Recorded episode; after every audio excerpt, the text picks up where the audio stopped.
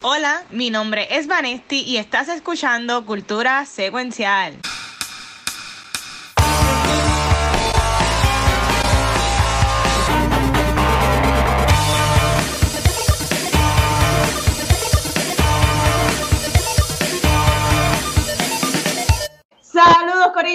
Bienvenidos a otro episodio de Cultura Secuencial. Mi nombre es Vanesti y venimos con un episodio súper, súper, súper bueno.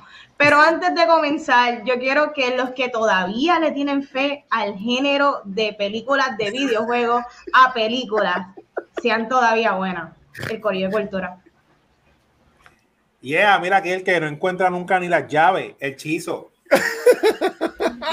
Mira, yo soy el optimista. Yo no tengo ninguna fe ya en los videojuegos. de verdad. Y acá el Watcher, el que yo creo que fue el único que le gustó la película, pero eso lo sabremos en un par de minutos. pero, mira, antes de pasar con Chizo, con de los muchachos, este, en Watching con Watcho, yo me la voy a hacer trampa, como usualmente hago. No, no voy a hablar de lo que he visto, voy a hablar sobre lo que estoy jugando. Y es que comencé a jugar el jueguito este llamado Horizon Forbidden West, que estrenó, estrenó el viernes. Sí. Este, que en verdad que está súper brutal. Yo me villé casi lo que fue primero eh, para poder terminar este tiempo. Este, pero en verdad que se ve súper bonito, está súper chulo. Yo sé que Chiso también se lo compró, pero tampoco no lo ha jugado.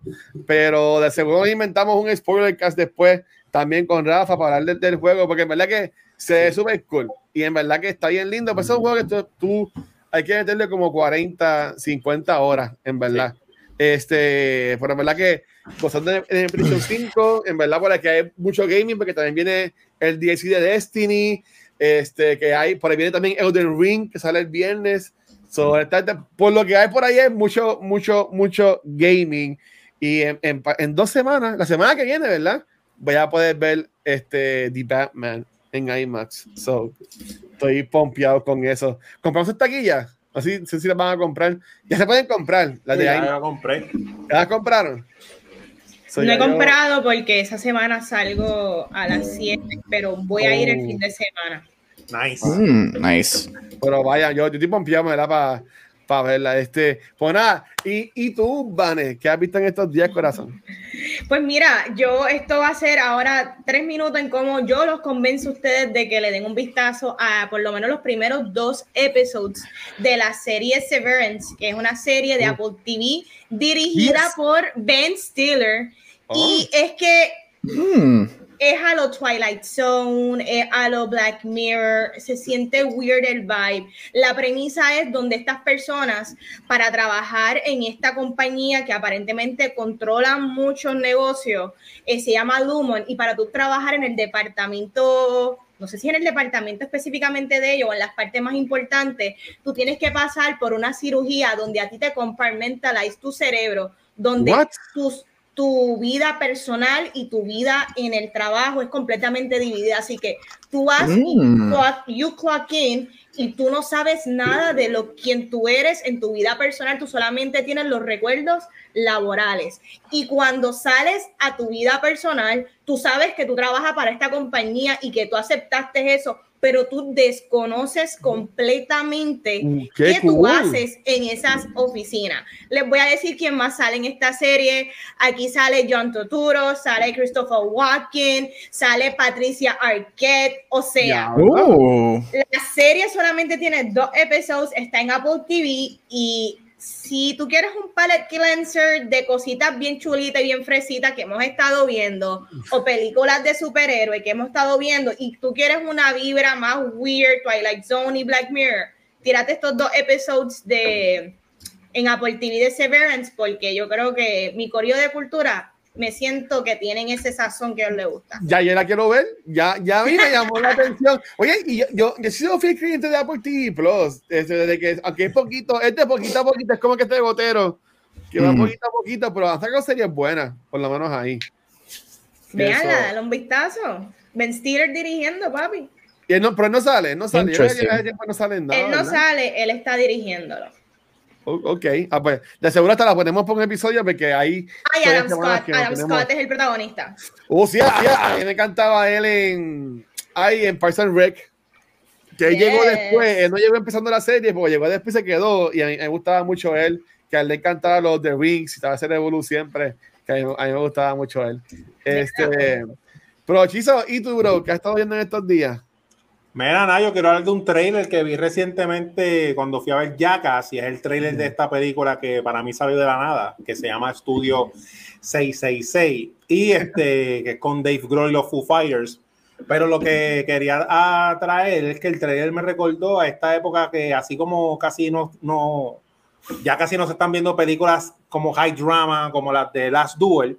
También todas estas películas tontas a propósito, como Hot Top Time Machine y estas películas algaretitas, como que hacía tiempo, como que no, no estaban saliendo como que para el cine y me sorprendió con una película así algarete, pues, pues saliera y la premisa es bien loca porque es la banda literal Foo Fighters que van a grabar el disco número 10 y sí. se meten a esta casa, a esta mansión como para escogerle y parece que la mansión tiene elementos, elementos demoníacos y de posesión y básicamente es una película como que de horror comedia sin el vibe de, de la de Teenage D, que de hecho Dave Grohl es el diablo en las películas de, sí. de Teenage D y eso fue lo que me, lo que me, lo que yo dije, mira qué chévere, amor la ven, la ven en el cine para, para apoyar este tipo de películas que hace casi siempre, digo, últimamente, por lo menos yo siento que casi todas las películas tienen como que un plan de marketing y de hacer la franquicia y de que esto es para barrar la otra y esto como que una película ahí al garete, no sé si la, si la produjeron ellos como tal. Yo nunca he sido bien fanático de Foo Fighters, sí me sé las canciones que ponen en la radio.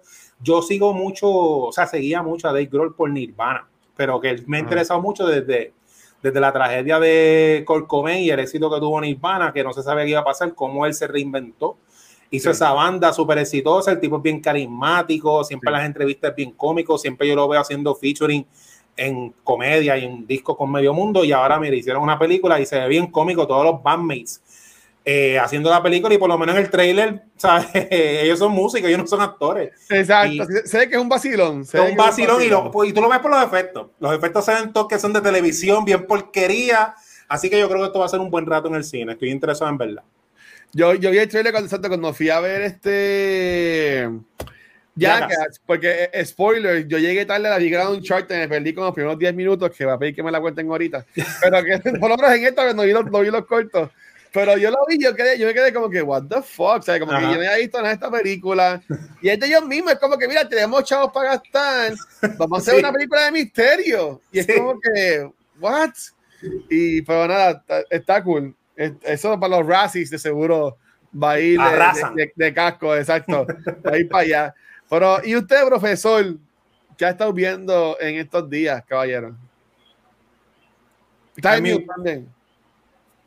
Yo no sabía que esa movie de, de, de Grohl venía y sale el trailer cuando estábamos viendo Uncharted eh, y yo me quedé como que, ¿what? Este, sí, y I'm here for it. I'm here for it. De verdad se ve súper tripiosa en los 80 muchos de los grupos y bandas hacían películas así, eso es un, sí. un throwback a esa época de los 80, so I'm excited. Pero que yo vi, yo vi dos películas este fin de semana en el cine. Este, una de ellas me gustaría que Hermione borrara la, el cerebro de ella, pero hablaremos de ella mismo. Y la otra fue Dog. Yo no puedo creer que Dog, basado en el trailer, I'm sorry, le mete mil patadas a Uncharted y cualquier otra cosa que yo he visto en estos últimos días. Yo oh, pensaba bueno. que esta película iba a ser un, de estas películas estúpidas, ah, alguien con un animal por una hora y media y al fin y al cabo te va a hacer llorar, te va a, sí, sí te va a hacer llorar. Este, uh. Pero esta película está bien escrita, esta película está bien actuada. A mí se me había olvidado después de este break que Shannon Tatum cogió, que para mí él es muy buen actor, lo que pasa es que pues él está en esta cajita de que es hot y sexy, whatever. Sí. Este, él es tremendo la, I don't know cómo esto va a sonar, pero la química con el perro es wow, o sea, tiene química, un, pero tiene química. La química con el perro. El perro, la química con el perro. El perro no es CGI, ¿verdad? El perro no es CGI. No, el perro es, es, verdad, es, es, de verdad, no es CGI. Este, así que el, el poco CGI, porque hay parte de CGI en la movie. Esta película tiene mil veces mejor CGI que Uncharted. Este, Empezó el review y está, está bien dirigida. Mira, este, obviamente sí, es by your numbers. Nosotros, yo creo que todos hemos visto estas películas de Journey with an Espero se muera al final. Este, no sé, no voy a decir.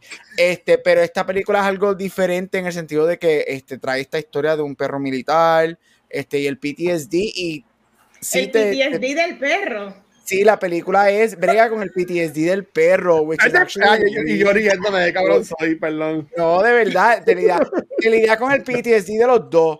Pero mm. eh, yo nunca, a mí me encantan las películas de old people y de animales. Y yo nunca he visto, se enfoca en el PTSD del pejo y la, la peja necesita una, una nominación a Oscar por supporting Pero como hace perro, se, se hacen los pensamientos de ahí, las bombas cayendo. Algo así. Hay una, hay, hay una, hay una escena que empiezan a caer empiezan a caer fireworks y, el, y a la perra le da un ataque y yo, ay, yo estaba llorando con la pejita, yo no, la peja. pero mira, en una película, yo no estoy diciendo que corras al cine a verla, yo no estoy, de hecho, pero hizo mucho chavo y sorprendió muchísimo, pero no estoy diciendo que vaya a ver esta película al, al cine si no quieres, pero esta película es worth a watch cuando salga online porque yo encuentro que le vas a, a, encontrar este, algo súper sweet, es un good time, es corta, lo que dura una hora y 40 minutos, este, y again, si eres como yo que te gustan las películas de animales y los sad stories, esta película es para ti. Y Channing Tatum regresando. Carol viene con la película de Sandra Bullock por ahí también y todo ese revolú.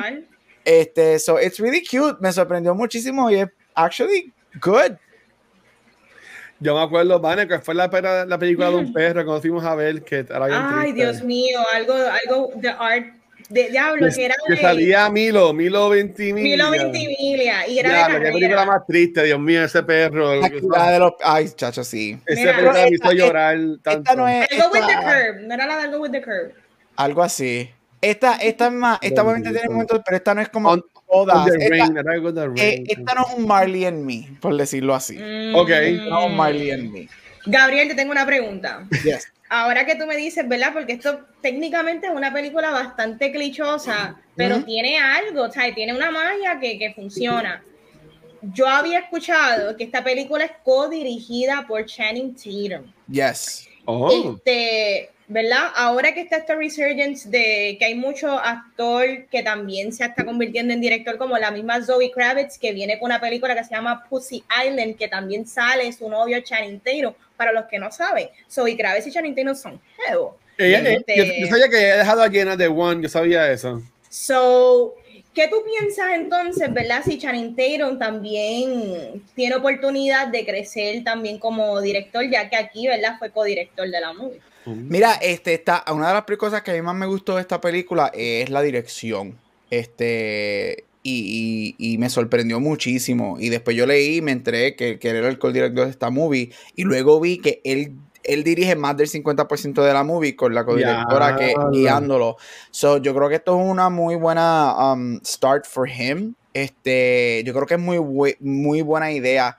Alguien como él, que quizás no, no ha tenido estos o sea, habrá tenido dos hits y es un movie star, whatever, pero luego, luego de este break que cogió y regresó, es muy, fue muy buena idea codirigir con una persona. Este, yo le veo futuro. Yo creo que para mí él siempre ha sido muy, muy buen actor. A mí me encantan, a mí me encanta cuando los actores um, get behind the camera. Este, yo creo que ellos traen algo que un director normal, no es que no lo traen, pero los actores saben qué hacer frente a la cámara y a veces, no siempre, pero a veces saben qué hacer detrás de la cámara para empujar esos performances. So, estamos en el resurgence de Channing Tatum again, aparte de que viene Magic Mike 3, así que... Sí. Qué, brutal. Mira, y, y, en los Oscars, ¿no han habido esta categoría para animales? No. no, no, pero mira, pero no, pero no, pero sí. Pero en, serio, yo tengo amistades que la tienen perritos y, y, me cuentan que ellos en despedida de año lo odian. Tienen que hasta ponerle hasta CBD a los perritos y todo porque pues, los sí. artificiales se ponen horribles. Eso, en verdad que que sí me, me, estaba riendo, pero, lo, entiendo, lo entiendo. Yo también me reí porque. no, nos van a cancelar como que, ah, cultura odia a los perros. No, no es que llamas a los perros, es que estamos hablando de perro actor.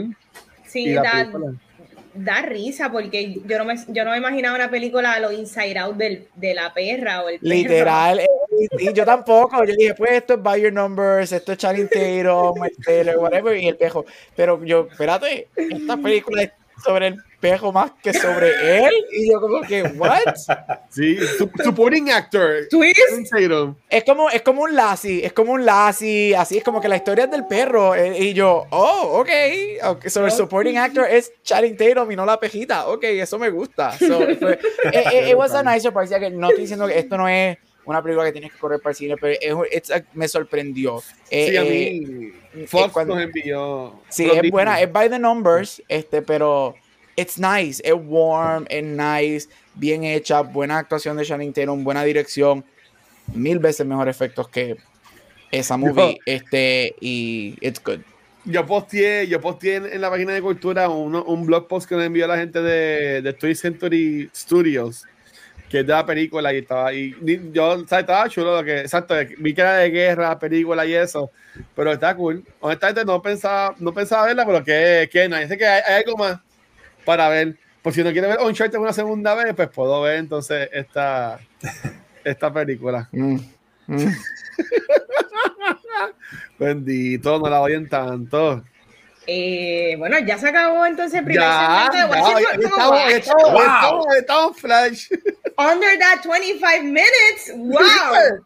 Qué belleza, pero déjame yo, déjame yo no atrasar, ¿verdad? El programa. Así que vamos con tu queso favorito, vamos por los releases en formato físico. Colectores, esto es para ti, Chizo, cuéntanos.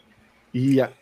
Yeah, nada, gracias por ese intro a la mejor exploradora del turismo interno. Mira, vamos allá. Este, vamos a empezar Blue Cheese, este, rapidito con un release en 4K, ¿verdad? De la película Green Mile de 1999, que fue nominada para cuatro Óscares, para que sigamos en la fiebre de los premios. Esta película trata sobre la relación de los guardias en el área de los acusados a pena de muerte con un prisionero, ¿verdad? Con un misterioso don esta película es bien, bien famosa y bien querida, ¿verdad? Para los fanáticos del cine. Y trae eh, dos suplementos que son de making of, que lo dividieron en dos partes, que combinados duran dos horas, que te va a dar mucho valor por tu dinero, así que parece que es un documental extenso de, de esta película Green Mile, que sale en 4K por, por primera vez. El segundo estreno es uno bien especial, ya que en el cine de culto sigue llegando en formato Ultra HD. Y es que llega Escape from LA, que es la secuela mm. de Escape from New York de John Carpenter. Y aquí su protagonista es contratado nuevamente por el gobierno para esta vez buscar un Doomsday Device eh, en la hora isla de Los Ángeles. Esta, eh, esta película es bien, el estética es bien cheesy. Bueno, el protagonista se llama Snake es bien cheesy.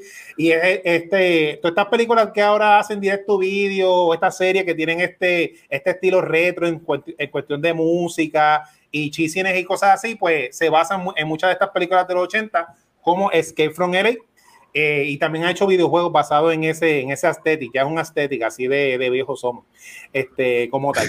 Eh, pero nada, tristemente esta, esta versión eh, no, no, trae lo, es una versión Bird Bones, no trae los making of y los goodies y las entrevistas nuevas que pertenecen a la publicadora Show Factory, que ellos tienen una versión ¿verdad? más completa para el coleccionista en Blu-ray. Esta la tiró eh, Paramount como tal.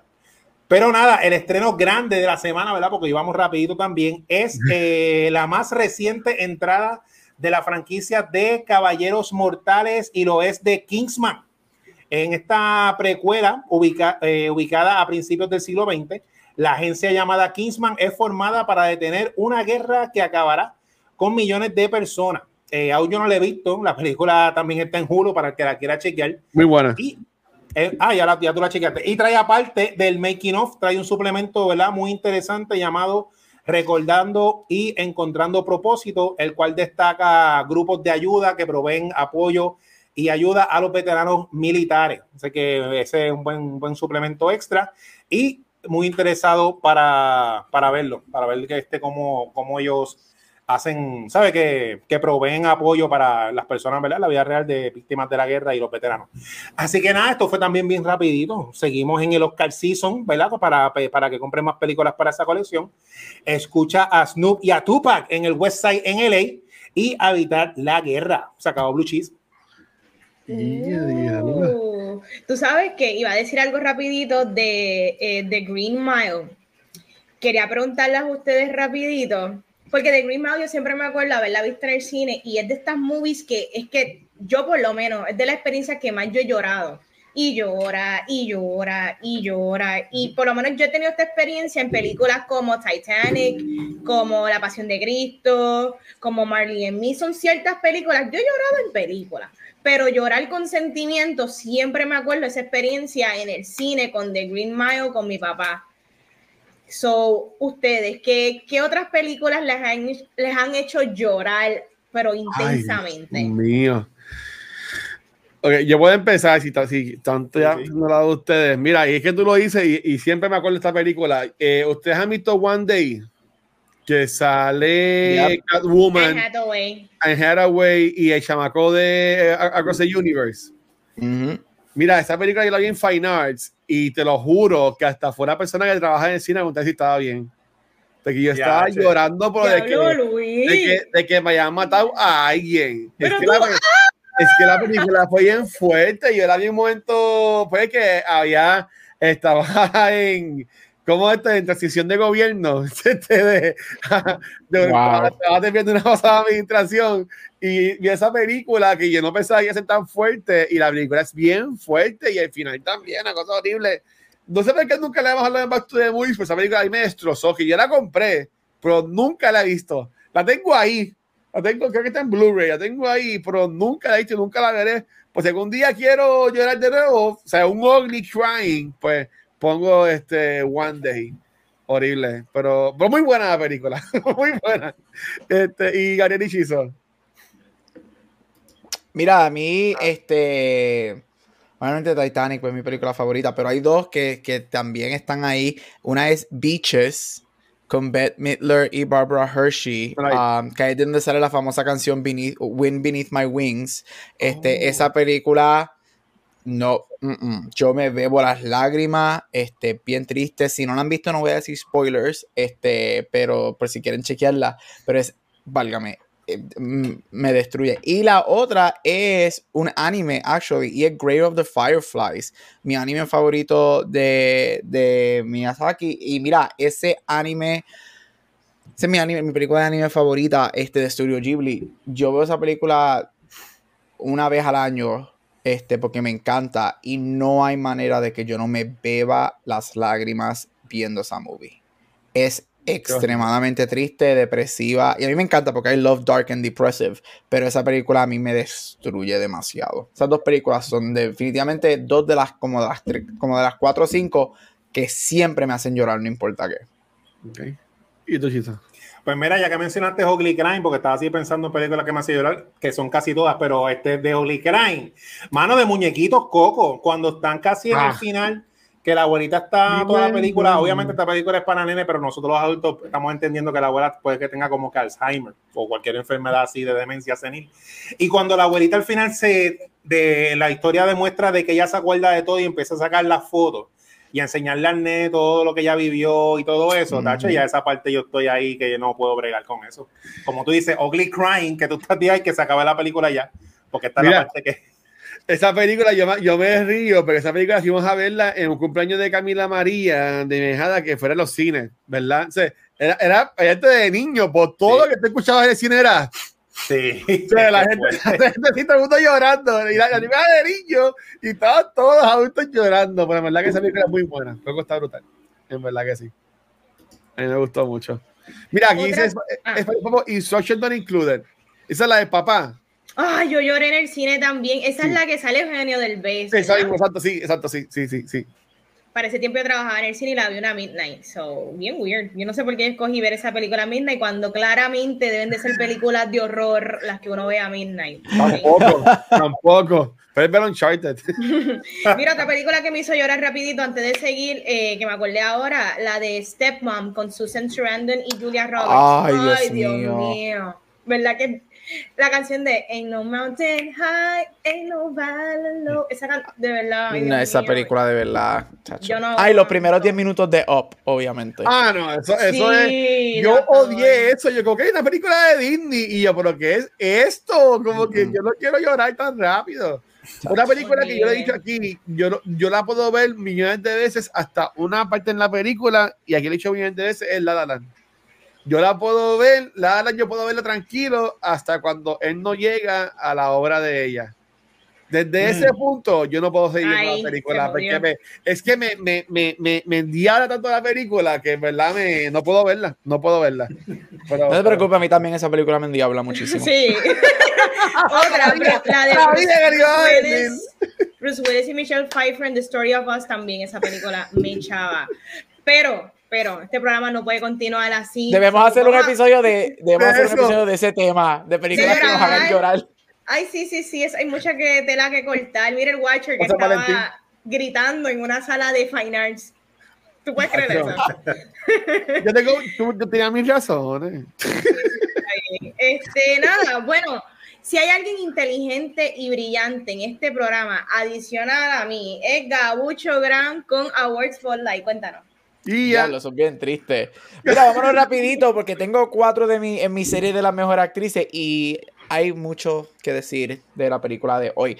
Así que vamos rapidito. La primera, como dije, seguimos con mi serie de actrices que han ganado el Oscar de Mejor Actriz. Y estamos hoy con la ganadora del 1934, Claudette Colbert. Yo he mencionado esta película por la que ella gana el Oscar llamada um, It Happened One Night en mi sección o en mi, en mi serie de las ganadoras de mejor película. Esta es la primera película en ganar los cinco Oscars, los five top Oscars de película, director, actor, actriz y guion.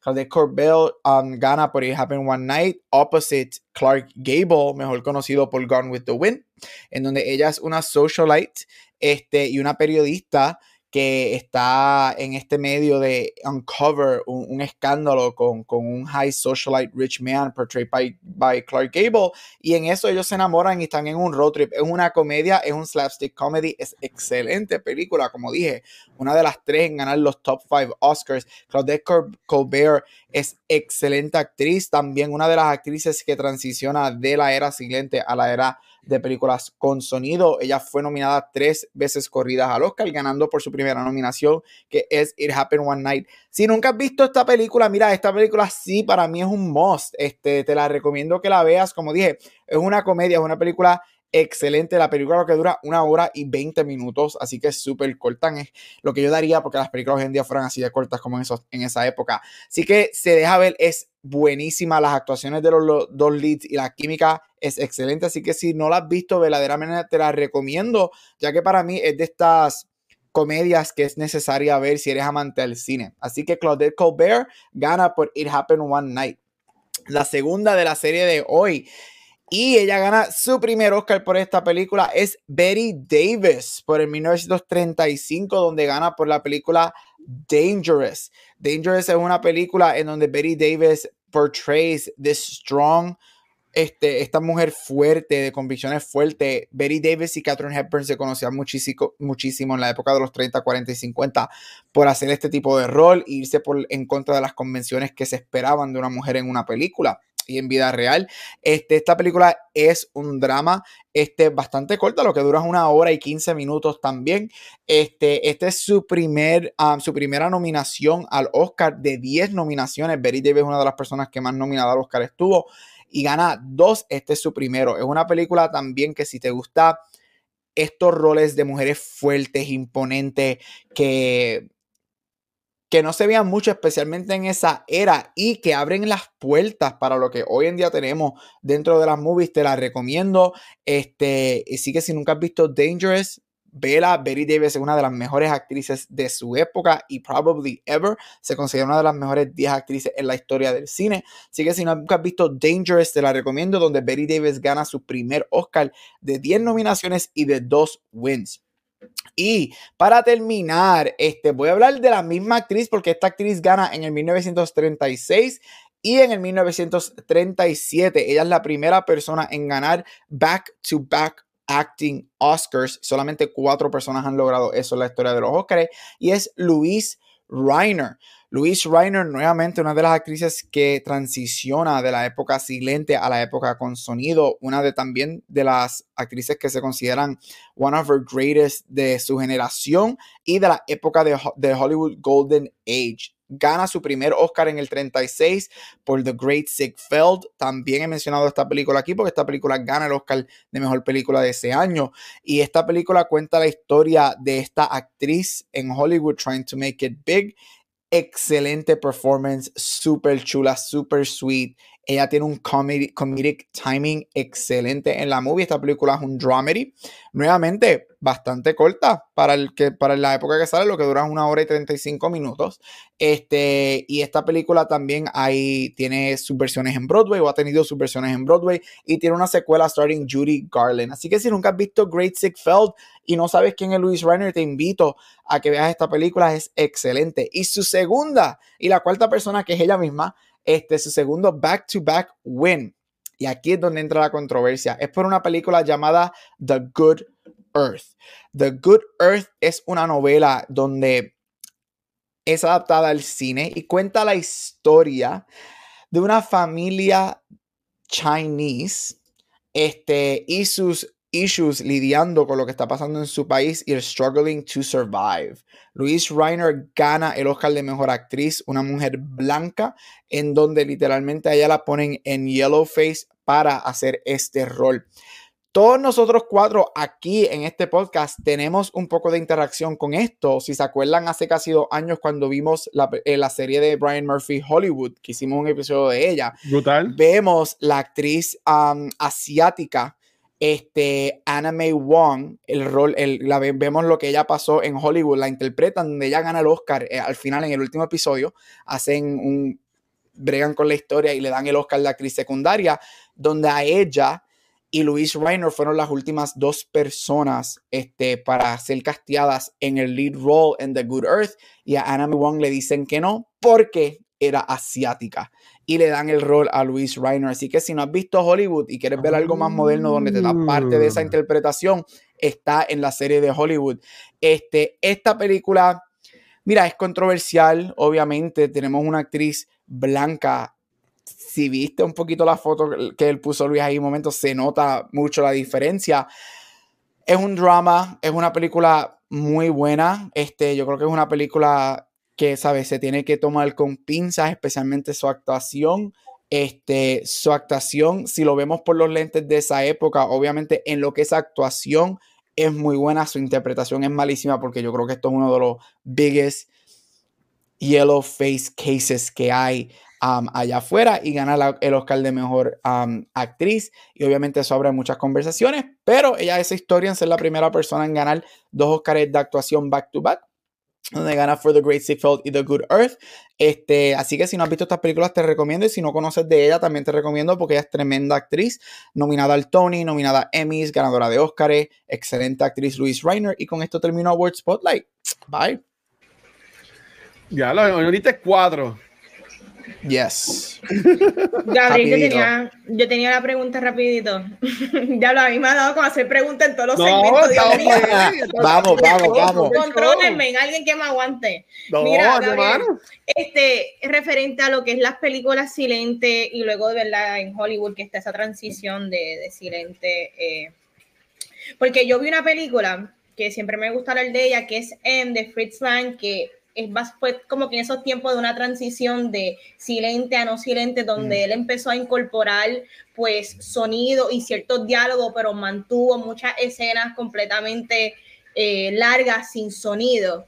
Para ti, en, eh, en cuanto a la en cuanto a los actores, ¿tú crees que para un actor le es más difícil eh, la interpretación, ¿verdad? En una película silente o en una película hablada. ¿Tú crees que, el hecho de que esa transición le ayudó a los actores o, simplemente son diferentes, como que son, son películas, pero son dos medios de llevar el cine? ¿Qué tú piensas de eso? Mira, definitivamente son dos medios de llevarlo. Yo creo que fueron más los actores y actrices que perdieron sus carreras cuando la transición a sonido hace que los que logran la transición efectivamente.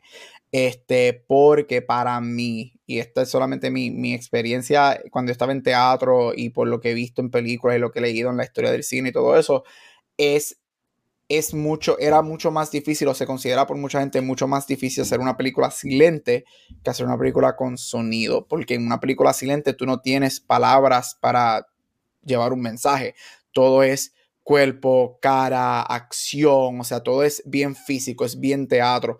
Y por eso es que mucha de esta gente, esa es una de las razones por la que muchos de estos actores se les hizo difícil, porque llevan o cuando intentan transicionar, llevan estas expresiones grandes, bien teatrales a películas con sonido y no cuadran. Y muchos de estos actores se van al teatro. De hecho, Broadway tiene un boom en los 30 y los 40, donde muchos actores se van al Broadway porque las técnicas del era silente se utilizan más en teatro, porque en teatro, en el cine tú, no tienes que hacer muecas grandes. Tú tienes la cámara aquí. En el teatro tienes que hacer una mueca para que la última persona en la última fila te vea. eso es lo que era la época silente. Muchas, muchos, muchos, muchos actores perdieron sus carreras en la época silente porque no supieron este, manejar esa transición en actuación y en sonido. literalmente había muchos actores que eran famosísimos, en la época silente, pero no tenían las técnicas de hablar. Algo tan simple como hablar en una película, esas técnicas se pierden. Este, eso yo diría que era más difícil hacer una película silente. Yo a mí me encantan las películas silentes, le tengo un respeto grandísimo. Este, pero pues son dos medios, eh, eh, whatever, diferentes y fueron fueron, si tú buscas bien los números, fueron bien poquitas las personas que hicieron la transición efectivamente. Diablo. Pues, y imagino que también para mí es más difícil actuar con señas que con, que con, que con misma voz también. Pensaría yo. Sí, es mucho más difícil, pero acuérdate, tú no tienes, como dije, tú no tienes esto, o sea, tienes un sonido para llevar un mensaje. Tú tienes que hacer todo. Si tú miras el, dios de, las películas silentes, Charlie Chaplin. O sea, tú miras lo que él hacía, eh, tú miras, y de hecho, a él, él hace la transición, pero si tú vienes a ver su era golden, era en la silente más que en las en, de audio, este, tú tienes que llevar todo aquí y en el cuerpo. Y eso es bien, bien difícil. La gente que a veces, yo siempre he dicho que la comedia es mucho más difícil que el drama. Porque la comedia es timing. Tú tienes que tener un timing perfecto para hacer comedia. Y muchas de las épocas silentes eran muchas técnicas de comedia. Qué brutal. Ok. Por eso es que Gabriel está en este programa. gracias, gracias, profe. y transición. Mira, transicionamos. Gracias, Gabriel, por eso. Vamos ahora para el review de la película de esta semana. Vamos a estar hablando de Uncharted Movie.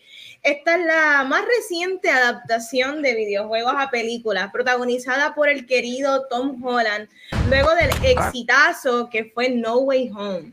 Gente, esta película habrá vencido el curse de los videojuegos, video games adaptations a movie. No sé, pero nos vamos a enterar ya mismito. Mira, ya veremos eh, en cuanto a esta movie en general no sé ni cómo tomarla, porque en el caso mío, yo no puedo, o sea, en el caso mío es bien peculiar.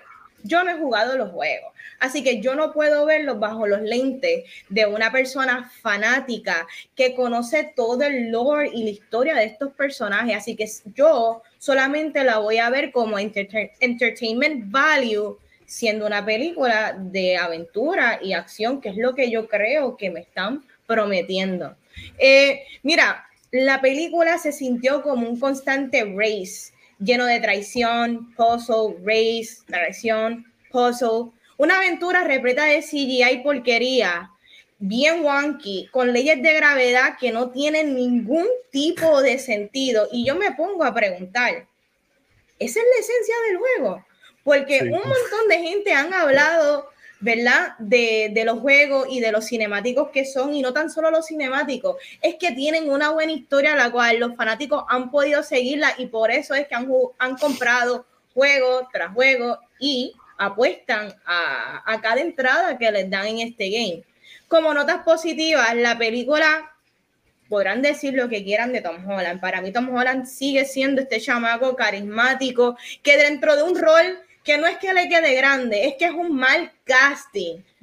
A él le queda bien, porque si tú no te vas a fijar en el Nathan Drake de los juegos, la cual yo no me fijo porque yo no sé nada, para mí él hizo un chamaco bartender con muchos conocimientos históricos, que es aventurero, que tiene fisicalidad.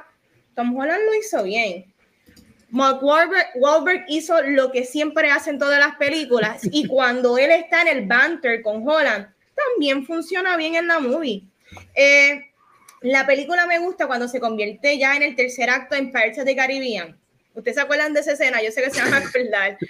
Cuando se convierte en Pirates of the Caribbean, ahí es que la película viene a tomar interés en mí y se contra. Esta escena sí está repetida CGI, pero eh, las escenas de la coreografía de, de, las peleas se veían visceral, se veían que en el caso de Tom Holland, él sí estaba haciendo casi el 90% de sus tones y se notaba. Y yo siento que la película, no sé si fue por el budget, no sé si fue por la historia, no sé qué fue lo que sucedió, que la película debió ser más eh, big sets así extravagantes como ese tercer acto throughout toda la movie y así hubiese funcionado esta película.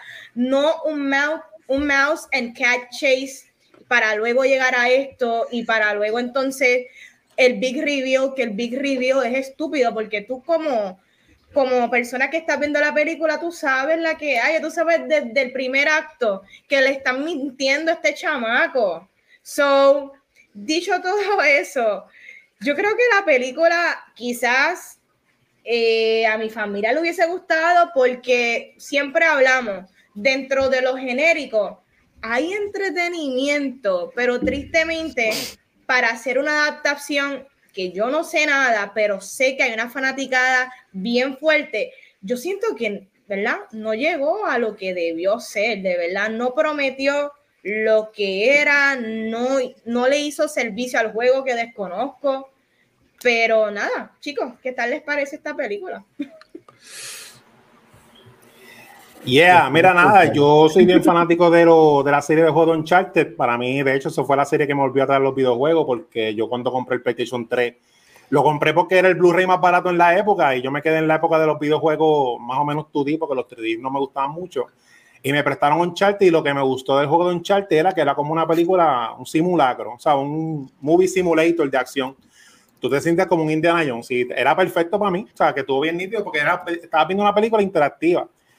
Lamentablemente, pues, como, como yo soy este fanático de la, de, la, de la historia de la película, yo era uno que siempre decía que esto no hacía falta una interpretación porque las películas, el, el juego de Uncharted es como quien dice un homenaje a las películas ya y el hacer una película es como que volver para atrás y pues lamentablemente a mí la película no me gustó, no me gustó en nada, tanto en como adaptación de videojuego como como historia de película. O sea, no me gustó ningún miembro del casting, de ninguno de los actores, este, como tal, y no que, no que se parezcan porque básicamente Drake es como decir un Han Solo en, en cuestión de personaje de carisma. Por comparar a uno así que está bien famoso en cuestión, o sea, Drake tiene el aura de, de este tipo, el de el famoso ahora que está en todos lados de, de Moon Knight. Oscar Isaac, sí. Oscar, Oscar, Isaac, y lamentablemente Tom Holland tiene cero, cero de eso, y Tom, eso es lo más importante para mí de, de Uncharted, y eso me sacó desde el principio de, de la película completamente. Y básicamente todo el casting es así, es un casting average, porque Mark Wahlberg es famoso por el hecho sus películas buenas de drama y qué sé yo, este, como la de la que, está la, la, que está el accidente de, de petróleo. Sí, Dark, Water, sí. Dark Water. ah, Dark Water. Pero en general él es un de franchise, él sale con los Transformers y con cosas así, y no, lamentablemente, pues la película no me gustó nada, o sea, yo no, y me aburrí bastante completo. Y como historia, pues la encontré bastante genérica porque de todas las cosas que no, que para mí no traducen en película es Uncharted, porque Uncharted es la historia, aunque es buena, es una excusa para que tú hagas las cosas de acción. Entonces, cuando tú no estás interactivo participando en la película, pues la película es súper, súper genérica, con los misterios bien poquitos que saben y todo eso. Y a lo mejor tampoco está dirigida para mí, porque lo. O sea, Tom Holland se veía más joven que Drake cuando era joven en Uncharted 3, los flashbacks. Y Drake ya era una persona un poco más madura y a lo mejor esto lo hicieron para un, para un grupo de personas más, más jóvenes como tal, porque todo el casting era joven, la que va a ser la jeva de Drake, la, la otra Love Interest, este, que era la villana, Chloe, y la villana principal, que es la de, que es la de Sabrina. Pero en verdad, la película yo no, no le encontré nada de, de entretenimiento ni nada. Ok. ¿Y tú, profesor? Mira, yo amé esta película. Esto tiene que ser para Oscar del año que viene. Este, Yes. Tom Holland for Best Actor. Mira, no, a mí esta película no me gustó. Esta película yo la encontré malísima, pero hello, todos vimos el trailer. Yo creo que sabíamos que esto iba a ser un desastre. Este, yo he jugado el juego, los juegos. No es, no soy fa- o sea, no es que no soy fan, me gustaron, pero no sigo los juegos. O sea, era un juego que yo jugaba, yo nunca los tuve, yo jugaba los de mis primos, whatever, so conozco así por encimita el juego. Así que esto es como movie, no como adaptación del juego, que yo sé que como adaptación del juego, supuestamente esto no tiene nada Nada. Nombre. Porque ni la escena de los cajos, que es directamente del juego, quedó bien. Este, como película, mira, esto es. Esto es ugh, o sea, hello, ¿qué, ¿qué está pasando? Tom Holland tiene que despedir a todo su team, todo su team, y coger un team completamente nuevo. Yo no sé quién le dijo a él que hiciera esta película. Yo sí voy a decir algo, y es como dijo Vane. Él tiene un carisma chulísimo. Sí. Lo único bueno que tengo que decir de la película es que él es un chulo en la movie. Él es un chulo. Yo estaba que es chulito, actúa, eh, obviamente él actúa muy bien, es bueno. Esto, los efectos, mm, uf, o sea, ¿quién hizo los efectos? Los que hacen los efectos para Marvel. Es como que, diablo, mano. Lo mismo. Lo mismo, de verdad. Este, esto fue, esto era, esto fue Fast Nine. Esto fue Fast Nine. Este, porque si hubiese sido enjoyable, si hubiese sido una película tan mala que hubiese sido enjoyable, a mí no me molesta. Este, pero esto fue una película, ellos intentando hacer algo serio, intentando adaptar esta película. They actually think que la película es buena y que es seria. No, si tú vas a hacer una película de esta manera, vete full on campy. Vete full on campy, vete full on ridiculous, vete a los Fast and Furious. Embrace el Fast and Furious. No nos trates de dar una película seria, buena. Mark Wahlberg, este es Mark Wahlberg de Transformers. Horrible, malísimo, desastroso. Yo nunca me compré la química entre él y, y- y Tom en ningún momento. Este. Gabrielle, que se me olvida el nombre de ella, que es la de Sabrina. Esa mujer es preciosa. A ella yo no sé qué caramba le hicieron para hacerle en esta película porque yo no hizo nada. Tati esto fue, ah, para mí esto fue malísimo, de verdad. Y esto, y sí, hizo chavo y whatever, pero es momento que Tom Holland revalúe un poquito, porque sí, tú puedes hacer tus franchises, pero sigue los pasos de tu jeva. Mírala a ella haciendo sus franchises y mira haciendo buenas performances y buenas cosas. So, ponte para tu número porque él es muy buen actor. Si has visto The Impossible, este, The, The- ay, la del tsunami, se me olvidó. Este, Impossible. The Impossible, ¿verdad? Pero esto fue, un- fue una decepción. Fue una decepción bien grande. A mí no me gustó para nada. Y it's probably one of the worst video games movie ever. Ok. Este, mira, antes de, de yo decir mi parte, quiero enseñar que lo conseguí. Este, la, porque ahí conseguí un video de IGN que comparan, dura un minuto, que comparan la, la escena de- de- del avión con de los, de los dos juegos. Este, y yo entiendo que este mismo video pu- puede enseñar eh, porque es que esta película mucha gente no le ha gustado. Y es que, este, y bueno, para empezar, a mí me gustó la película. A mí me gustó la película, a mí me gustó la franquicia. Para mí esto es un National Treasure este, del 2022 con, con Tom Holland. O sea, obviamente la película de Uncharted Nathan Drake, este, Mike Webber Sully, tenemos a Chloe Price, pero para mí que esto es como una precuela. Si nos fuéramos a, si nos fuéramos a compararlo con el juego, es una precuela, pero ¿qué pasa? Que te ponen, te ponen escenas de la- del tercer juego, como lo que es la parte esta del avión, que cuando estaban promocionando el PlayStation 3, básicamente el video clave que ellos usaban para, para promocionarlo era ese del, de la- del avión. Este, en mi opinión, la yo la vi ayer, este, a mí me gustó la película, o sea, yo, yo leí una película de acción, yo fui en verdad con very low standards de la, para la movie, o sea, yo fui ready a pasar casi dos horas que dura la película y verla esperando lo peor. Me vi por eso, es que como que me gustó, porque me sorprendió bastante, este, a mí no me gusta Mark Wahlberg, siempre lo, lo- lo he dicho, Eh, sin embargo, Tom Holland es espectacular, pero Tom Holland todavía tiene 24 años, Tom Holland no es un nene, es que, se, es que parece un nene. Este, usted mencionó lo de Porque en el cuarto juego, si vemos un Dave chamaquito que tiene sus teens, tiene, tiene como 12 o 13, y Tom Holland, ¿sabes? Parece un nene, como quiera, ahí.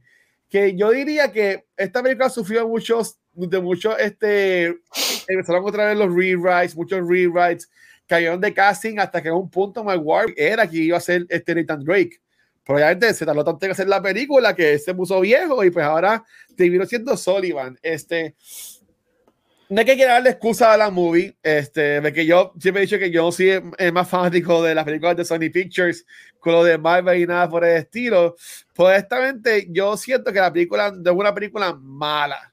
Si fuéramos a decir que de seguro me, me nos pregunto ahorita, yo encuentro que hay peores películas de videojuegos que esta. Este, ya ellos anunciaron que van a hacer más películas de esto, ya está llegando una franquicia, así que en cuanto a Tom Holland, pues él está querido porque se van a ganar más millones para él y el tipo gozando. Aunque me gustaría verlo en películas más serias, porque yo sí pienso que es un buen actor. Eh, eh, él, no, él, no, tiene por qué quedarse en estas películas de acción, este, que lo hace bien, porque como dijo Van, él hace mucho de su Pero yo diría que que hacían haciendo y si las van a seguir haciendo, ya para la Tom Holland va a tener como 26, 27 Esperemos que, baby, qué sé yo, la voz crees que le, se ponga más un poquito más, más, más onda o whatever. Pero es que también Nathan Drake es un manboy. So, por eso que tampoco a mí, a mí eso no me no se me hace mucha diferencia con Tom Holland. Pero yo entiendo que, como dijo Chizo, hayan otros actores, como un Oscar Isaacs, este, hasta un Man Wolver hace 10 años atrás, que viste papel, les le pudo haber quedado mejor. Este, pero honestamente, para, para lo, lo, resumen, a mí me gustó la película. Le daría como un 6, 7 de 10. Este, por honestamente, me, me gustó. Me, pensaba que iba a ser peor, pero a mí me, me, gustó bastante. Lo de los CGI, obviamente, la escena del avión, pues, eso obviamente CGI, este, y se dio bien obvio, pero en verdad, como que a mí no me molestó. Yo, eh, si hay de la película esta del, del, barco fue peor, la de la de la de Disney, la de The Rock con Emily Blunt. Ese sí, sí, hay para mí fue peor que este. Por eso son, esos son mis, mis two cents. Mm, interesante. Mira, tengo un par de preguntitas y si las ah. contestamos no tan largas, está súper bien. Sí. Este, mira, ¿Cuál es la peor película de superhéroes? De superhéroes, claro. Ah. De videojuegos y la mejor para ustedes. Este, qué rico. Okay. Para mí, la peor adaptación, así de que yo me acuerde de repente. Eh, Warcraft, yo creo que a mí no me gustó. Es que en verdad, como que a mí no me gustó Warcraft, en verdad. La mejor, a mí me gustó mucho Detective Pikachu, pero ¿es técnicamente una película adaptada de un videojuego? Sí, sí, es un sí. juego que se llama ah, Detective pues. Pikachu. Ok, sí. pues Detective Pikachu es de mis favoritas y obviamente la primera de Mortal Kombat, esas son mis, mis dos favoritas hasta el momento. Ok. ¿Y tú, Chisa? Pues mira, este, esta es la peor, pero este, como tal para mí, porque es la única que me ha aburrido como tal, porque ni en Mario Bros. es que no se parece en nada al juego. Pues yo me entretuve con el viaje ese de ácido que parece una fiebre. Para mí la peor adaptación es esta misma, Uncharted. Y la mejor, pues Mortal Kombat, la 1, porque es cheesy y se parece bastante al, al juego como tal. Más todavía que la, que la reciente de, de Warner Bros. Brutal. Mira, este diablo, esto también es otro episodio. Ay, yo diría que la peor, peor, peor, peor ever es Street Fighter The Legend of Chun-Li. eso para mí es un desastre. Este, hay muchísimas, podemos hacer un episodio de muchísimas que están en empate, pero esa es la primera que viene a la mente. Y lo mejor ever for me. Ay, sorry, estoy empate porque Detective Pikachu y Sonic. Para mí, yo creo que fueron excelentes adaptaciones y, again, son un ejemplo de lo que significa que tú sabes lo que estás haciendo. Y sí. esos dos movies saben lo que están haciendo. Y ya. Y escucharon el feedback porque la, la, de Sonic cambiaron al, al Sonic, uh. Que lo, que lo escucharon. Para mí, yo nunca he visto Warcraft, este, que por decir que es bien mala. Yo, una que yo vi, en verdad que no pude, la, la vi completa, pero en verdad que para mí fue malísima, fue la de Tomb Raider del 18 que sale la muchacha esta Alicia que hace de robot. Exacto, Alicia Vikander, que supuestamente tiene una secuela, casi tantos años después, pero no sé. Este, que a mí no me, no me gustó mucho. Yo, yo salí de esa película diciendo como que wow. Y los juegos de Tomb Raider son juegos buenos también, como The Uncharted. Este, la mejor. Oye, pero yo desde un videojuego eso no cuentan. Yo diría. Yo estaría igual que Gabriel. Para mí que Detective Pikachu y la de Sonic son las mejores. Yo pondría por encima a Sonic. Este, ya que pues, perdón, a, Sonic, porque también te trae acciones buenas de, de sus human counterparts, por ejemplo con Jinkari, este, que está súper brutal. En, en, la de Titis Pikachu, pues los humanos como que, yeah, no son, no son tan, tan wow. Pero en Sonic, este, Jinkari se la comió también, so para mí que eso la, la, hace, la hace mejor, en mi opinión. Así que antes de empezar con los top y garbage, quería hacer otra pregunta y es referente a que yo dije, ¿verdad? Al final del episodio anterior de que será Tom Holland la próxima estrella de acción. Y yo quería preguntarle a mi corillo de cultura, ¿qué tal piensan? ¿Será Tom Holland? Y si no es Tom Holland, ¿qué otros actores jóvenes sugieren que quizás deberían de su carrera irse por acción y balancearla con también actuaciones más dramáticas, que puedan hacer las dos cosas. Yo voy a arrancar con mi sugerencia, no las voy a decir todas porque entonces voy a intercalar con las listas de ustedes. Yo pienso que el mismo Robert Pattinson, sí, Robert Pattinson no es un actor nuevo, él no es open coming. Pattinson lleva más de una década metiendo mano sí. como, como actor, pero siento que él tiene potencial de cuando le dé la gana hacer cierta película de acción, así sea un Bond, yo no sé. Yo pienso uh. que él lo podría hacer por lo que demostró en Tenet y porque, por lo que demostró en Batman. ¿Qué otro actor yo pienso? Voy a tirar uno más porque quiero como que sea open coming. El mismo John Jonathan Mayers, que hemos hablado de él, que es el mismo de Lovecraft Country. Uh, sí. Podría también ser otro Can. actor que, exacto, que se vaya por la línea de acción, como también quiero verlo en aspecto dramático. Sinceramente, hoy día yo no creo que existan más actores como los Tom Cruises, que sí, Tom Cruise hizo sus otras películas, los Vanilla Sky, que son películas con aspectos más dramáticos, pero que su enfoque sea que los reconozcan como un action star que no sea The Rock, yo no creo que van a haber muchos actores hoy día que su carrera sean simplemente fulano de action star. Yo pienso que todos van a ser bien, con muchas vertientes. So, ¿cuáles ustedes piensan que pueden irse por este, por este lado y que les funciona? Uh, ok. No, yo pienso que el mismo Tom Holland escrito en una película un poco más grounded porque la, la la interpretación que él hizo en la película de Netflix con Robert Pattinson, la del pastor. Sí. Pues él cuando se va más dramático y más grounded, pues él hace un buen, una buena interpretación y yo lo veo en películas así más como Born Identity, que no es tan over the top como James Bond. Algo así, pues yo lo, sí, el mismo, el mismo yo lo vería como un action star porque está joven, está pegado, este, es good looking, tiene como que la, el, el frame de un action star que en los cómics se conoce como el, la quijada de superhéroe, que es la que tiene el Capitán América.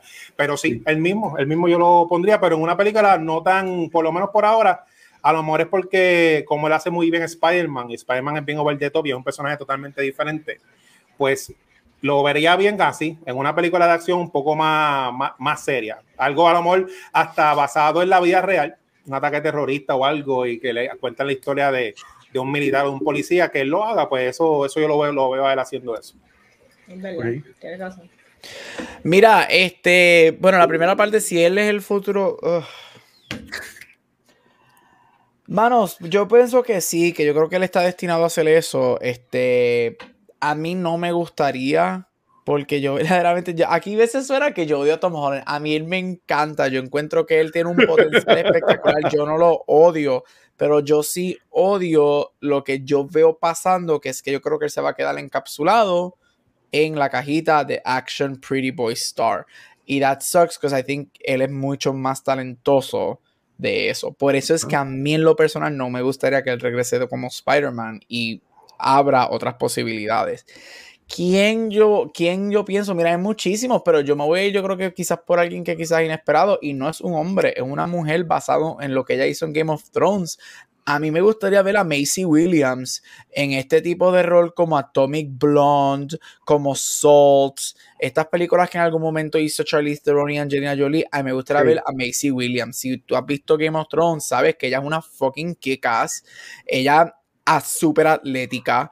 Este, y ella tiene este, literal lo hizo en Game of Thrones, este, este killer look to her, que yo creo que, que ella como una femme fatale, again, salt, atomic blonde kind of character, le bregaría y le quedaría muy bien. A mí me gustaría que ella tuviese la carrera que yo creo que se merece, porque ella para mí de Game of Thrones, ya no es un Kid Harrington, ella sí sabe actuar y yo creo que ella se merece una, una, una carrera espectacular y me gustaría verla a ella como una femme fatale de verdad.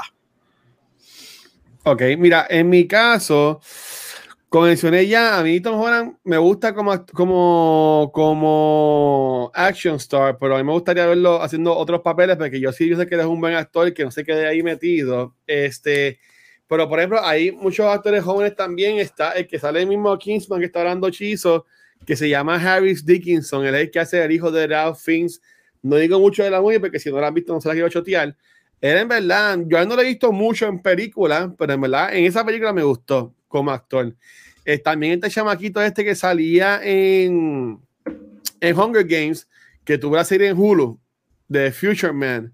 Este, también eh, como de, acción estaría Josh Hutcherson. Este, me gustaría también él. Este, y, y, honestamente también tenemos a Mr. también Kingsman, que es este que, bueno, que no gana el Oscar por su actuación de Elton John, que es el que yo quisiera ver como Wolverine, este, Taron Egerton también ah, podría ser películas de acción bien. Pero es que yo diría que ya la acción que podríamos ver de ellos no es maybe lo que estamos acostumbrados a ver en películas de acción. Yo entiendo que los action stars de ahora van a ser tipo más a los Jason Statham, que son que son más rápidos, no es que son así súper fuertes, pero son acción más rápida, que yo, yo lo vería, yo lo vería así. Y por lo menos un actor que es más serio, que a mí me gustaría verlo haciendo más roles de acción como hizo en Dune, es Timothy Chalamet.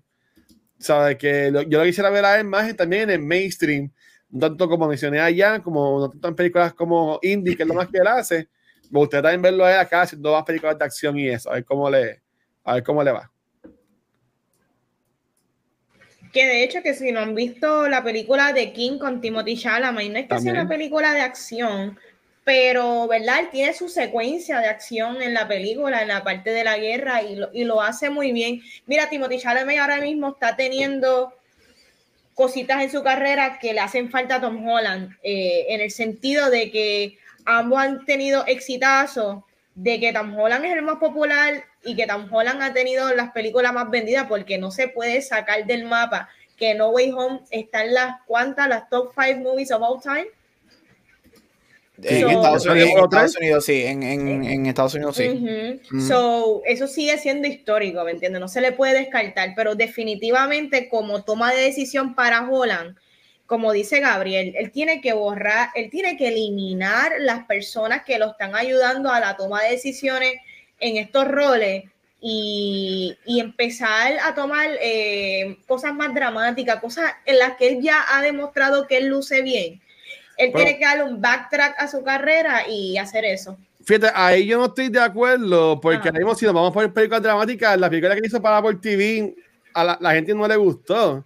y ahora mismo, exacto, y ahora mismo, aunque, aunque nosotros, por eso, o sea, aunque nosotros no nos han encantado Uncharted, ya ha hecho un montón de chavos. Ah, sí, no, y, y, van a hacer más películas y él va a seguir ganando un montón de chavos con esas películas. So, que, que, como que no, no había como que debe cambiar a ese equipo de trabajo porque para mí dice que si sido más si Uncharted hubiese flop como otras películas han flop ahora en este año en el cine. Yo pienso que él tiene que decidir entonces qué tipo de actor él quiere ser, digamos.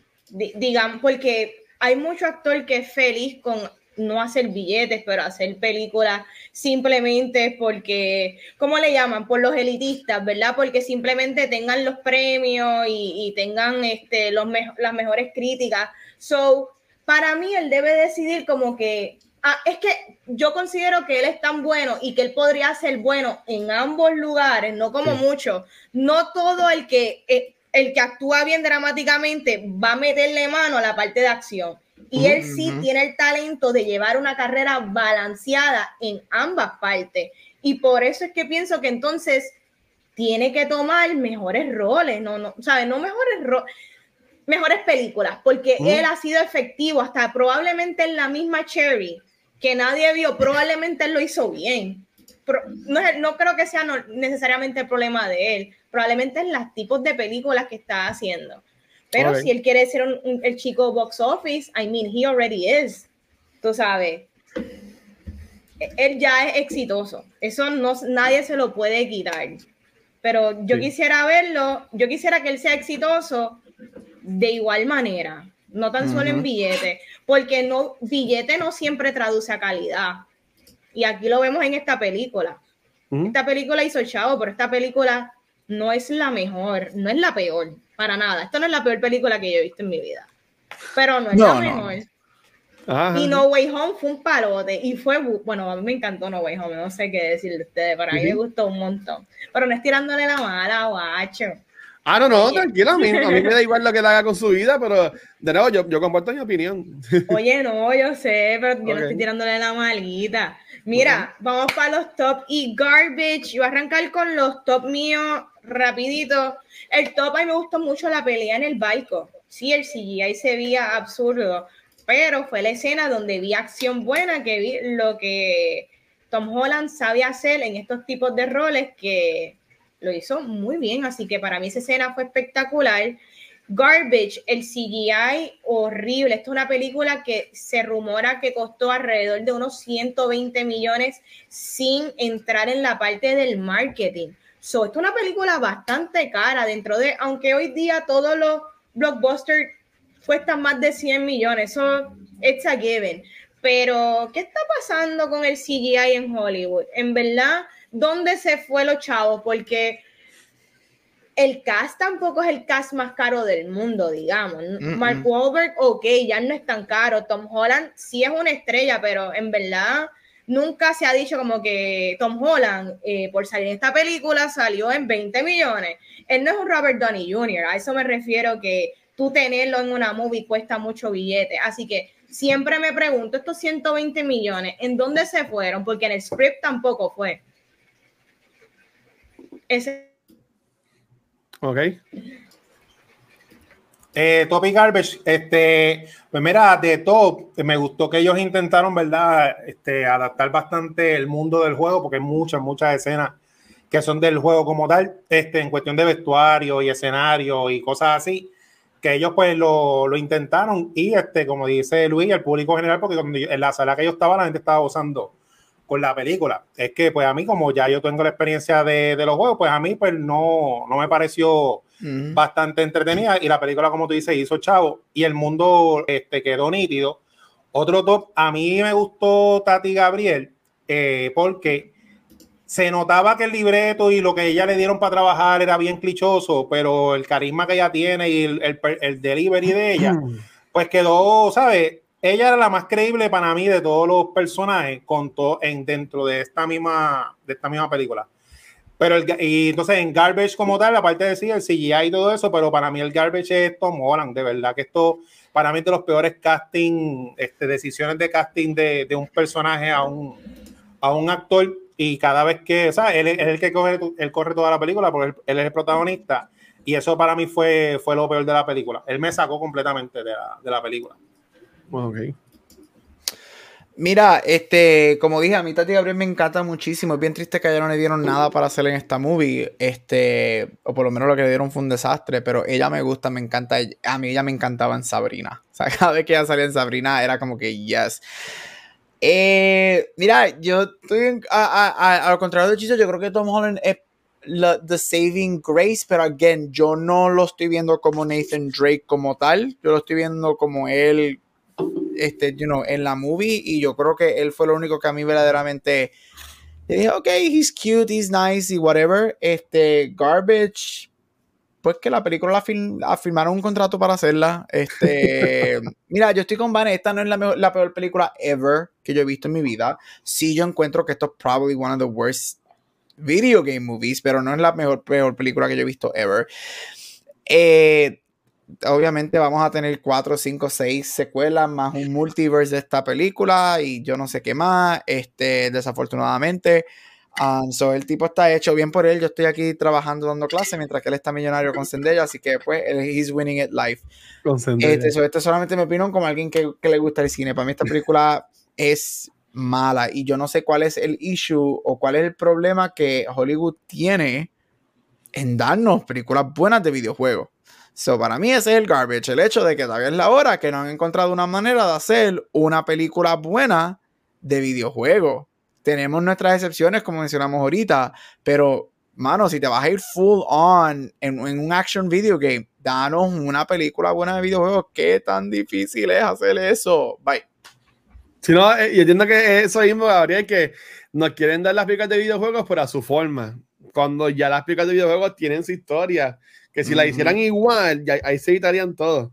Pues nada, para mí, garbage de esta película, este, yo diría que eh, garbage sería más, este, a mí no me gustó el personaje de Mark Wahlberg. Es que el a mí no me encanta, este, y conociendo a, a, a Soli, pues no, no, me encantó la interpretación de él de Soli. Este, eh, sí, eh, que para mí ese es el garbage. Él. Y también pondría de garbage que también, pues, es como que su propio universo de las. De, ellos no están siguiendo el juego. Que diría que ha sido un top, si ya en verdad, pues, ya aquí están los juegos hechos, que son películas casi, esos juegos son cinematográficos brutal, pero hazlo como lo tienes y ya. Pero ella, pues, si, si inventar algo. Para mí, esto de esta movie Tom Holland, él él, aunque no es el perfecto Nathan Drake, si lo vamos a comparar con el juego, para mí que, o sea, yo puedo, yo aprendí a querer la subversión de Nathan Drake, ¿tú me entiendes? Y si hace una película, voy a ir a verla full. Este, esta película yo no la vi en IMAX, yo la vi en el cine de aquí de los outlets este ayer, eh, pero si me sale la posibilidad este weekend, estoy aburrido, me vi a verla en IMAX por el día, para la primera tanda, porque aunque, aunque sé que sí y quisiera ver cómo se ve la parte del avión en, una película, en una, una, pantalla IMAX, entiendo que se ve brutal. Este, y también lo de los helicópteros con los barcos y todo eso. Pero es, es como Tom Holland es un action star, Tom Holland es un stuntman, el tipo brinca, te hace flip flap, te hace 20 mil mierdas. Él es como bartender cuando, cuando cogía las botellas y hacía todas las cosas. El tipo es witty, hace chistes. So que para mí el, hombre es, es, una estrella, es una estrella que maybe pudo haber habido otro mejor actor para ese papel, pero ya que lo tenemos a él ahí, él hizo lo mejor que pudo y para mí me gusta. So para mí él, es el, el, top de la, de la movie. Tengo otra pregunta y entonces ah. esto está interesante porque si nos vamos a hablar de adaptaciones de videojuegos a películas, saben que tenemos ya mismo la adaptación de The Last of Us que va para HBO Max, que es la serie. Y sí, la serie va para HBO Max, pero para los que no saben, es un joint production de Sony Pictures Television, sigue siendo Sony, con PlayStation Productions junto a HBO.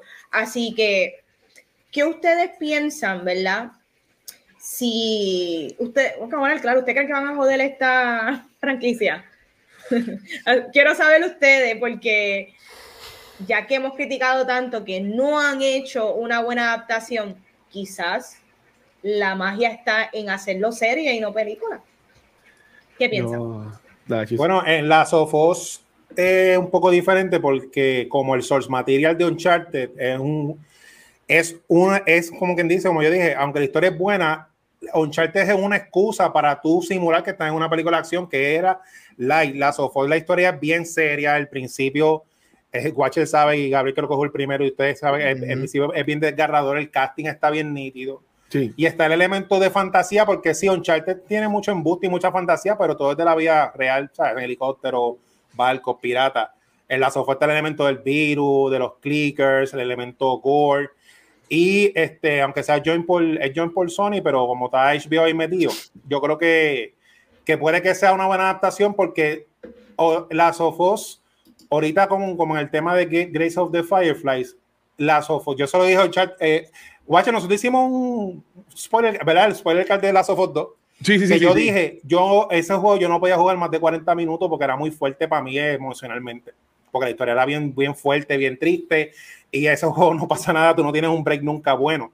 Mm, y mm, eso mm. traduce bien a drama, eh, en, mi opinión. Es así, ese yo creo que lo va a traducir bien. Sí. ¿Y tú, Mira, este, obviamente yo estoy, yo, yo encuentro que on paper it looks good porque tienes a HBO detrás, este, tienes un creative team espectacular, tienes un in front of the cameras team, actores espectaculares, este, I mean, Bella Ramsey, Pedro Pascal, por fin lo vamos a ver actuando sin un casco. Este, so yo creo que en paper se ve bien, pero sí, yo no te voy a negar que yo estoy entrando o esperando ese programa con low expectations, no porque sea HBO, yo mm. I trust in them, este, pero por el hecho de que pues nosotros no hemos tenido suerte con video game adaptations, so es mejor entrar con eh, este, you know, low expectation y pues ser sorprendido. Este, obviamente el track record de HBO es mucho más positivo que negativo throughout su history. Este, so that's good, pero va a ser interesante. Va a ser interesante. Y como dijo Watcher ahorita, mira lo interesante, y sorry por, por, por lo interesante de los videojuegos es que las historias ya están. Y si tú eres una persona que juega videojuegos, lee el libro y todo ese tú sabes que las adaptaciones son tricky porque sí, estamos claros que hay cosas que se tienen que cambiar. Eso siempre va a pasar porque es imposible tú transferir algo a otro medio. ¿Por qué? A mí siempre me preguntan, ay, pero ¿por qué? Whatever. Porque whatever story it is fue hecha con un medio específico en mente, no otro. Por eso es que los libros, los libros fueron escritos, fueron un medio de palabra, no un medio visual. Videojuego es, una narrativa que tú llevas y juegas a tu propio tiempo, no para tú sentarte donde te dan la historia. So, yo sé que eso obviamente son términos más, yo yéndome a lo más whatever, pero a veces yo entiendo, pero mano, las historias están ahí, como dijo Watcher. Este, y dije eso por eso, porque las historias están ahí, manéjalo. Han, han habido adaptaciones de muchos medios que son excelentes, eso se puede hacer. Pero HBO tiene mi trust. Este, pero aquí ellos no son impermeables tampoco. Mira lo que pasó con el Season 8 de Game of Thrones. Este, eso vamos a ver qué pasó. Mira, eh, aquí Adros y Dorian como que ah, comentaban también relacionado a la, a la, pregunta de las Sofos. Yo entiendo que lo que más importante de todo esto es que yo, para, para confirmar y no las demás, como que busqué en internet, no encontré nada. Y es que a diferencia de Uncharted, eh, la serie de las Sofos, lo que es este Neil Druckmann, que es de los escritores de las Sofos, de los videojuegos, está metido por hasta ñe en la serie de que él es uno de los escritores y es uno de los showrunners y es uno de los directores también de los episodios. So que yo entiendo que por lo menos con la serie Last of Us, que también es de Naughty que es la misma compañía que también hizo Uncharted, este, ellos están más envueltos con lo que es la, la, la serie. Por lo cual yo honestamente, yo lo que estoy esperando es siendo masacote. O sea, yo sí voy con expectativas altas porque ellos, ellos no tienen por qué perder ahora mismo con esta serie porque tienen a Neil Druckmann envuelto. Si fuera, por ejemplo, que como yo busco ahora mismo, was Tony Duck involved on the, on the movie y como que no encontré nada así como que exacto, tú sí puedes buscar episodios que Neil Druckmann escribió de la serie, que dirigió, dirigió de esta primera temporada. So, yo podría asumir que eso me podría dar, dar paz mental de que sí se va a llevar bastante parecido a lo que es este eh, del, del, juego a la, a la, serie. De igual forma, yo entiendo, una cosa que hemos hablado mucho aquí es, y cuando hablamos también de Street Fighter y otros videojuegos, en Back to the Movies, que los videojuegos yo los pondría más en lo que son series de televisión, porque estos videojuegos tú los terminas en 30, 40 horas, 50 horas, como mínimo 20 horas. Y tú coges como mínimo 20 horas, ponerles una película de dos horas y media, pues tienes que ver dónde sacar este, yo entiendo que ahí también que se, se, afecta todo, todo eso. Pero en cuanto a los yo honestamente, yo siento que ellos vieron el Revolution Charter y todos los rewrites que hicieron y los recasting, ellos dijeron, no, vamos a traer a la gente que hizo la, los juegos, que vengan para acá y nos apoyen a hacer la, la, serie. Que eso por lo menos ahí me da para mental. y entiendo que debería ser bueno para, para el producto. Yo tengo mis expectativas altas también. De hecho, hay un reporte donde este ha sido la serie de televisión con la producción más grande en todo Canadá, que, es donde se, estuvo grabando o se está grabando la, primera temporada, porque hay, hay, promesa de que van a haber varias temporadas. Este, so, yo estoy en between el, eh, ustedes tres en el, en el lado de Gabriel en el sentido de que no es que él siente que va a ser mala, pero él quizás quiere entrar con expectativas un poquito más tenue. Just in case, pues nos defrauda un poco porque pues, hemos tenido varias adaptaciones, pero también estoy del otro lado del Watcher y Chizo porque pues ya eso está. Esto es otro género, esto, esto es drama. Eh, este juego es mucho más historia, hay, hay mucho lore donde es más greedy, es más borderline, suspenso, medio horror, sabe que es otra estética, pero volvemos, de igual manera la podrían cagar, pero contra. Si la cagan, está en las manos del mismo creador del juego, ¿me entiendes? No, si se caga este, esta adaptación, no es porque le hicieron otras personas que desconocen el source material, ni es porque a Sony le salió lo que le dio la gana de hacer. Si se cae es porque literalmente no se supo adaptar, la cual difícil. Difícil porque yo sí jugué The Last of Us, el primer juego, y masacote, ¿sabes? The Last of Us, el primer juego es masacote puro. So, chicos. Estamos ahí. ¿Recomendamos este movie? Yo Mira, ya contigo. Esto es de los, estas de las que yo estoy bien más que no que sí. No. Yo, yo, yo, así, yo véanla. No, de verdad, y, y, después nos comentan en YouTube o en el podcast o en Facebook como si de qué les pareció y todo eso. Yo no fui al screening, que no sé cuál, fue, cuál es el feedback de la gente que la vio antes, este, y tampoco he escuchado los podcasts para confirmar los, los otros puntos de vista. Pero por lo menos de lo, de lo que yo vi, la gente de Kind of Funny dieron 3 de 5. todo el mundo está como que igual, que es como que un mes. Este, pero honestamente a mí me gustó más de lo que yo pensaba que me iba a gustar. Pues nada, para ya irnos yendo entonces, este, gracias como que a todo el mundo que nos estuvo acompañando hoy en este mini, mini maratón, que nos grabamos dos podcasts este, de Noob Talks y Cultura Secuencial. Pero, este, Vane, ¿dónde te pueden conseguir a ti, mi amor? Ahí me consiguen en Instagram y Facebook como Vanesti. Dame like, dame share y envíame muchos besotes. Dímelo, Chizo, ¿dónde consiguen a ti, mano? Mira, me consigue con Marcenteno, con Darnelda, donde quieras que escuchen podcast. A mí en Chizo Comic en Instagram y Twitter y Chizo en Facebook. Del show, dímelo, Gabriel. Sencillo, me puedes conseguir en todos social media como Gabucho Graham. Codiga, a mí me consiguen como el Watcher en cualquier red social. Ya Cultura Secuencial me consiguen en cualquier proveedor de podcast en nuestras redes sociales como Facebook, Instagram, Twitter, en YouTube, que ya pasamos los mil subscribers. Gracias por todo el apoyo. Pero donde único nos pueden ver en vivo es acá en Twitch, donde esta semana ya grabamos hoy los dos podcasts que vamos a grabar en toda la semana, que es el de Noob Talks y el de Cultura. El sábado vamos a estar dándole host, no va a ser nuestro canal, va a ser el canal de nivel escondido pero nosotros vamos a dar host al, torneo de Halo, que Pixel y yo vamos a estar participando. Este, y el domingo se va a estar llevando a cabo el primer maratón de cultura secuencial de Extra Life de este año 2022 a beneficio de la Fundación de Niños San Jorge. Así que cualquier apoyo que nos puedan brindar será agradecido. Nuestra meta es llegar a dos mil dólares en este año, así que siendo analítico matemático, son 500 cada trimestre, así que pues queríamos generar para llegar a esa misión 500 antes de marzo. So, vamos allá. Este, pero gracias a todo el mundo como quiera que nos siga apoyando. La semana que viene venimos con lo que yo entiendo que es un masacote, que yo sé. No sé si ustedes ya la vieron, pero eh, venimos a hablar con The Peacemaker, que se acabó la semana pasada. Así que vamos para allá la semana que viene. Así que esperemos que el feedback que demos sea. Vane, una pregunta. Vane, ¿tú la viste? ¿No la has visto todavía? ¡Ah! La voy a ver, o sea, la voy a ah, ver. ok, pensé que no la habías visto. no, vale, no voy a decir, obviamente no, no, no voy a decir nada. Ah. Pero, eh, vale, tienes que verla por el último episodio. Ah, no, sí. Por el último sí. episodio. Por el, Solamente por, ese, por, el último. No, no, es que. Ay, chicos.